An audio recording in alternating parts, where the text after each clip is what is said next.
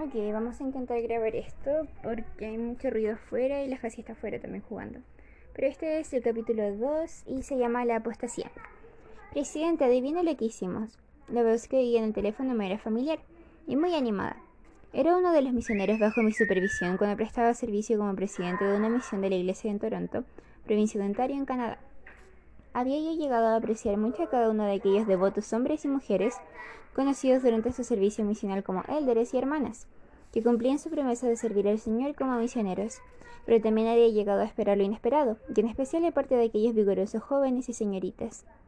¿Qué hicieron, Elder? le pregunté con cierto temor. Ah, con temor. ¿Qué hicieron, Elder? Yo tenía tantas sorpresas desde que estoy aquí que ni me atrevo a adivinar.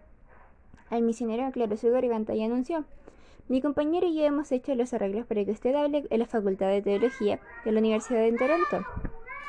A juzgar por el tono de su voz, era indudable que mi joven amigo esperaba que yo recibiera su anuncio con el mismo entusiasmo incontenible que comúnmente se manifiesta al salir campeones en un torneo deportivo. La experiencia, sin embargo, me ha enseñado a sujetar con firmeza las riendas del entusiasmo en tales circunstancias. Una pausa. Bueno, le contesté. Es muy interesante. ¿Pero qué significa todo eso? Hubo una breve pausa durante la cual percibí que hablaba con tono apagado y adelante con su compañero misionero. No estamos muy seguros, presidente, dijo con muy poca convicción en su voz.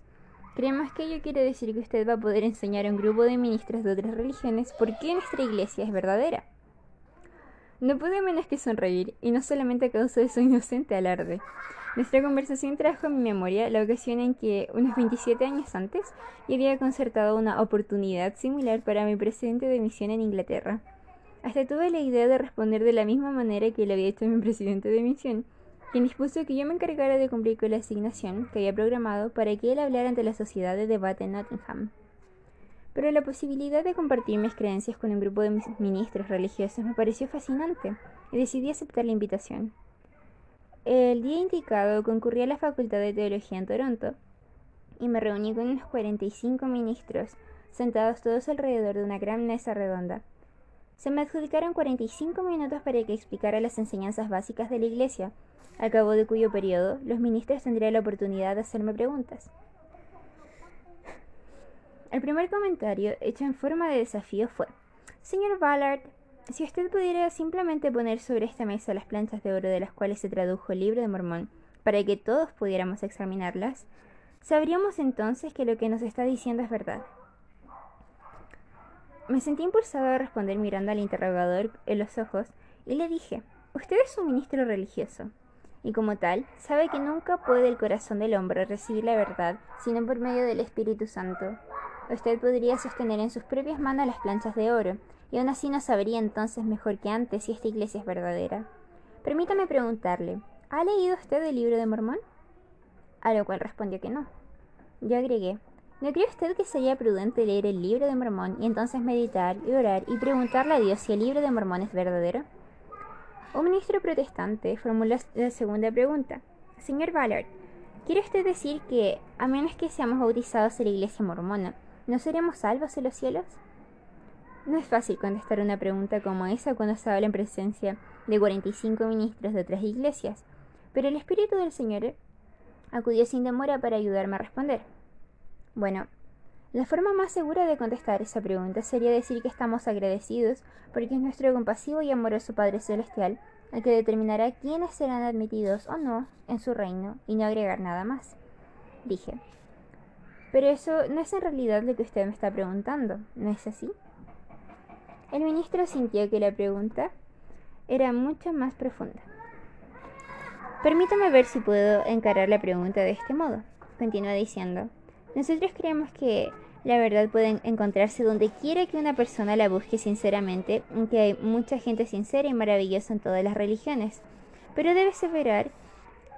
Ah, Pero debo aseverar con todo respeto que solamente la Iglesia de Jesucristo de los Santos de los últimos días enseña el Evangelio de Jesucristo en su plenitud. Por consiguiente, creemos que ningún líder de cualquier otra iglesia tiene la completa autoridad de Dios para actuar en su nombre al efectuar el bautismo ni cualquier otra ordenanza sagrada. Amamos a toda persona como hermanos y hermanas y creemos que todos somos hijos espirituales del mismo Padre Celestial. Pero cometeríamos un gran error si no declaráramos humildemente que toda autoridad eclesiástica que usted puede tener es incompleta. Un silencio profundo reinó en la sala.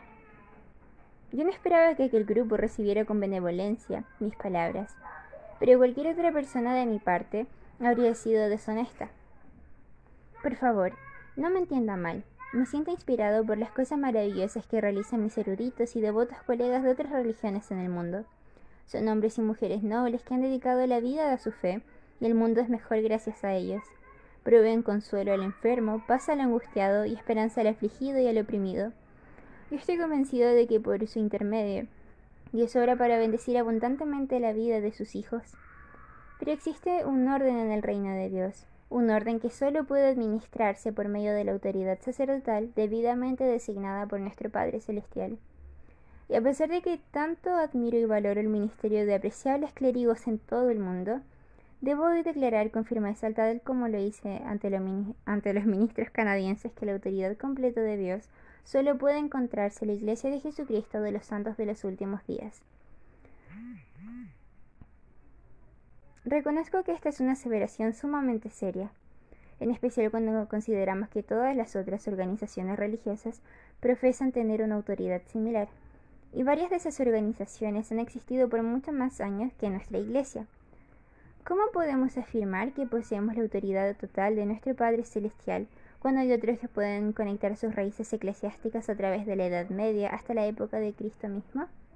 En efecto, la Iglesia de Jesucristo de los Santos de los Últimos Días enseña que la autoridad completa de Dios desapareció de la tierra durante siglos, después del ministro, ministro, el ministerio personal de Jesucristo y sus apóstoles, en quienes fue restaurada en su plenitud, sino hasta que se le confirió un profeta llamado José Smith, por medio de una maravillosa manifestación en el siglo XIX.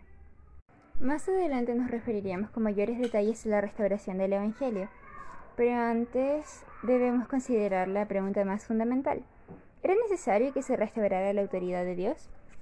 Por supuesto que si la Iglesia que él organizó y la correspondiente autoridad sacerdotal hubiera prevalecido a través de los siglos, entonces las aseveraciones de José Smith no tendrían base alguna. Muchas personas se sorprenden al saber que, en efecto, Jesucristo organizó una iglesia durante su relativamente breve vida terrenal, pero las escrituras presentan evidencias abundantes y muy claras al respecto. El Nuevo Testamento nos dice que el Señor organizó un consejo de doce apóstoles, poniendo sus manos sobre la cabeza de cada uno de ellos les confirió la autoridad para actuar en su nombre. El apóstol Pablo enseñó que Cristo constituyó a unos apóstoles, a otros profetas, a otros evangelistas, a otros pastores y maestros. Ah, a fin de perfeccionar a los santos para la obra del ministerio, para la edificación del cuerpo de Cristo, hasta que todos lleguemos a la unidad de la fe y del conocimiento del Hijo de Dios, a un varón perfecto, a la medida de la estatura de la plenitud de Cristo, para que ya no seamos niños fluctuantes, llevados por doquiera de todo viento de doctrina, por estratagema de hombres que para engañar emplean con astucia las artimañas del error.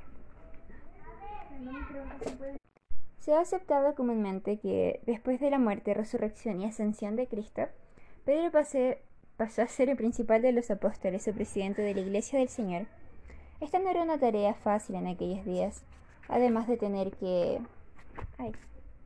someterse a las exigencias de la persecución y a las vicisitudes que padecían los primeros cristianos, Pedro y sus hermanos de la fe debieron luchar con denuedo para mantener unida la iglesia y preservar la pureza de la doctrina. Viajaban extensamente y se comunicaban a menudo por escrito acerca de los problemas que debían enfrentar. Pero dicha comunicación era tan lenta, sus viajes eran tan penosos y la iglesia y sus enseñanzas era algo tan nuevo que resultó difícil contrarrestar las doctrinas e instrucciones falsas antes de que se arraigaran con solidez. Estoy maravillado de que tan pronto os hayáis alejado del que os llamó por la gracia de Cristo, para seguir un evangelio diferente. Escribió Pablo en las iglesias de Galacia. No es que haya otro, sino que hay algunos que os perturban y quieren pervertir el Evangelio de Cristo. Mas si aún nosotros, o un ángel del cielo, os anunciare otro Evangelio diferente del que os hemos anunciado, sea anatema. Como antes hemos dicho, también ahora lo repito, si alguno os predica diferente evangelio del que habéis recibido, sea anatema, pues, ¿busco ahora el favor de los hombres o el de Dios? ¿O trato de agradar a los hombres? Pues si todavía agradara a los hombres, no sería siervo de Cristo. Las escrituras indican que aunque trabajaron arduamente para preservar la iglesia de que Jesucristo les había encomendado que cuidaran y mantuvieran, los primeros apóstoles sabían que, con el tiempo, habrían de impedirse sus esfuerzos. Pablo escribió a los cristianos de Tesalónica, que tan ansiosamente esperaba la segunda venida de Cristo, que no vendrá sin que antes venga una apostasía y se manifieste el hombre de pecado, el hijo de perdición. También advirtió Timoteo que vendrá tiempo cuando no sufrirán la sana doctrina, sino que teniendo comezón de ir, se amontonarán maestros conforme a sus propias concupiscencias, y apartarán de la verdad del oído y se volverán a las fábulas. Y Pedro previó una apostasía cuando habló de los tiempos de refrigerio, que vendrían antes de que Dios envíe a Jesucristo, que os fue antes anunciado, a quien es necesario que el cielo reciba hasta los tiempos de la restauración de todas las cosas, de que habló Dios por boca de sus santos profetas que han sido desde tiempo antiguo. Por último, Pedro fue muerto por sus enemigos. Se cree que fue martirizado entre los años 60 y 70 de nuestra era. Después de esto, los otros apóstoles y sus fieles seguidores se esforzaron por sobrevivir ante una terrible opresión y consiguieron, para su eterno merecimiento, que el cristianismo prevaleciera. Tanto fue así que a fines del segundo siglo del cristianismo llegó a ser un poder extraordinario, cuando Lino, Anacleto, Clemente y otros obispos romanos contribuyeron a que perdurase. Las buenas nuevas del ministerio de Cristo pudieron haberse perdido si no hubiera sido por aquellos fieles santos. Hay quienes creen que el sucesor de Pedro como presidente de la iglesia que Cristo organizara fue Lino, a quien sucedió Anacleto en el año 79 después de Jesucristo, y que entonces Clemente sucedió a este y pasó a ser el obispo de Roma en el año 90 después de Jesucristo. Pero la pregunta importante es, ¿transfirió Pedro su autoridad apostólica a Lino? Es significativo notar que no todos los dos apóstoles originales habían muerto ya en esos días. Juan el Amado se hallaba en exilio en la isla de Patmos, donde recibió las revelaciones que constituyen el Apocalipsis, uno de los libros oficiales de todas las Biblias cristianas. Esto da lugar a una pregunta muy interesante y fundamentalmente crítica. Si Lino era el presidente de la iglesia y si era el sucesor de Pedro, ¿por qué no se reveló el Apocalipsis por medio de él? ¿Por qué debió recibirse por medio de Juan, un apóstol en el exilio? La respuesta es evidente. La revelación vino por medio de Juan, porque este era el último de los apóstoles que vivía entonces, el último hombre que poseía las llaves y la autoridad del apostolado, tal como las designara el propio Salvador. Cuando Dios habló a los fieles de la iglesia, lo hizo por consiguiente a través de su apóstol Juan, en la isla de Patmos. No creemos que al dirigirse a toda la iglesia, el Señor habría pasado por alto a Juan, quien ciertamente poseía la autoridad apostólica.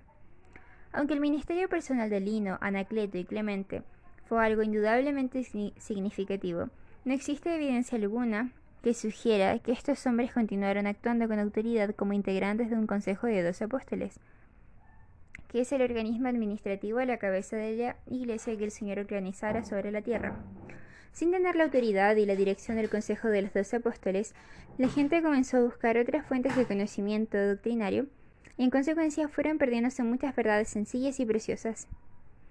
La historia nos dice, por ejemplo, que en el año 325 después de Jesucristo se llevó a cabo un gran concilio en Nicea, Bitinia, en Asia Menor. Para entonces, el cristianismo había surgido desde los húmedos calabozos de Roma para convertirse en la religión oficial del Imperio Romano. Pero aún había problemas, particularmente porque los cristianos eran incapaces de ponerse de acuerdo sobre puntos básicos de doctrina. Las contiendas que originaron estos debates dogmáticos eran tan grandes que el emperador Constantino reunió un grupo de obispos cristianos con el fin de establecer las doctrinas oficiales de la Iglesia y al mismo tiempo lograr una mayor unificación política en el imperio. Bien, creo que quedé por acá. La empresa no fue fácil. Las opiniones acerca de temas básicos tales como la naturaleza de Dios eran diversas y terminantes, y el debate fue impetuoso y desconcertante. El concilio definió a Dios como un espíritu que tiene poder universal y que sin embargo es tan pequeño que puede morar en nuestro corazón. este concilio precedió el credo de Nicea. Las decisiones se adoptaron por voto de la mayoría, y algunas facciones en desacuerdo se separaron y formaron nuevas iglesias. Otros concilios doctrinarios similares se realizaron más tarde en Calcedonia, año 451 después de Jesucristo, Nicea, año 787 después de Jesucristo, y Trento, año 154 después de Jesucristo, cada vez con parecidos resultados divisorios. La hermosa sencillez del Evangelio de Cristo era objeto de agresión por parte de un enemigo mucho más devastador que los látigos y las cruces de la antigua Roma. Los desvaríos filosóficos de eruditos sin inspiración que terminaron convirtiéndose en una doctrina basada más en opiniones populares que en la revelación. No es de extrañar, entonces, que en ese periodo de mil años, conocido como la Edad Media, no fuera en realidad la mejor época para el cristianismo. El nombre del Señor se invocaba en toda clase de horrendas campañas, desde las cruzadas hasta la Inquisición, dejando a su paso un, sangriento sendero de muerte, persecuciones y destrucción. Las principales enseñanzas de Cristo acerca de la fe, la esperanza, el amor y la tolerancia parecían no surtir efecto alguno sobre los fanáticos, que tenían la absoluta determinación de hacer que toda rodilla se doble de una manera u otra. Aunque hubo muchos cristianos que creían básicamente en el mensaje de Jesucristo, con el transcurso de los años se fueron deformando las doctrinas y la autoridad para actuar en nombre de Dios, es decir, el sacerdocio, dejó de existir. Después de un tiempo, murieron todos los apóstoles que habían recibido su sacerdocio, su asignación espiritual y su ordenación a los días de Cristo, llevando consigo la tumba su autoridad sacerdotal. Finalmente, la iglesia que Cristo había organizado fue desintegrándose y se perdió la plenitud del Evangelio, esta fue, en verdad, una edad oscura. La luz de la plenitud del Evangelio de Jesucristo, incluso la autoridad de su santo sacerdocio, se perdió. Pero en 1517 se manifestó el Espíritu de Cristo en un clérigo católico que vivía en Alemania. Martín Lutero se encontraba entre un creciente número de esmerados sacerdotes a quienes les inquietaba la forma en que la Iglesia se había apartado tanto del Evangelio que Cristo enseñara. Lutero provocó una gran controversia al proponer públicamente una reforma cuando colocó la puerta de su iglesia una lista de temas y asuntos que creía necesario examinar. A pesar de que casi un siglo antes de que Juan Wycliffe y otros habían insistido en que se regresara al cristianismo del Nuevo Testamento, fue en realidad Lutero quien inició la causa del protestantismo, aunque debemos notar que no fue Lutero sino sus seguidores los que organizaron la iglesia luterana. A pocos, otros aficionados tales como Juan Calvino, Ulrico, Ulrico, Ulrico Juan Wesley y Juan Smith adoptaron la causa. Estos hombres originaron órdenes religiosas que fueron abriendo nuevos campos de teología, a la vez que conservaron ciertos aspectos de la tradición católica de la que procedían. Yo creo que esos nobles reformadores fueron inspirados por Dios. Fueron ellos quienes, al promover un ambiente religioso que facilite la expresión de diferencias, ayudaron a preparar el camino para la restauración del Evangelio en su plenitud por medio del profeta José Smith en 1820. Debido a la intolerancia religiosa que prevalecía en el mundo, dudo que el Evangelio de Jesucristo hubiera podido ser restaurado siquiera un solo siglo antes. Y podemos imaginar lo que habría sucedido si en la época de la Inquisición alguien ajeno a las organizaciones religiosas hubiese declarado tener una revelación de Dios. Por eso creo que los reformadores cumplieron una función muy importante en preparar el mundo para la restauración. También lo hicieron los primeros exploradores y colonizadores de América y los autores de la Constitución de los Estados Unidos. Dios necesitaba un clima filosófico que permitiera una restauración teológica y un terreno político en el que la gente pudiera compartir sus ideas y expresar sus creencias sin temor a la persecución y a la muerte. Entonces creó da lugar en el continente americano, merced a aquellos reformadores, exploradores y patriotas, y a principios del siglo XIX abundaba en las regiones fronterizas del país el fervor y las polémicas religiosas entre las sectas. Los ministros competían entre sí para conquistar el corazón y el alma de congregaciones enteras. Sus afiliaciones religiosas separaban las ciudades, los villorios y aún así las mismas familias. Nunca la historia del mundo había tenido el sincero buscador de la verdad tantas opciones eclesiásticas de entre las cuales escoger. Verdaderamente, el mundo estaba listo para la restauración de todas las cosas, a que se refirieron Pedro y los santos profetas de Dios, que han sido desde tiempo antiguo. A causa de la apostasía, el sacerdocio, la autoridad y el poder para actuar en nombre de Dios, debía restaurarse la tierra. Bien, entonces así concluye el capítulo 2 de llamado la apostasía de nuestra búsqueda de la felicidad. Y es un excelente capítulo, la verdad. Tuve muchas interrupciones para grabarlo. pero eh, vale completamente la pena. es muy bonito y aprendí muchísimo cuando leí este capítulo y recuerdo varias cosas más que no recordaba, así que genial.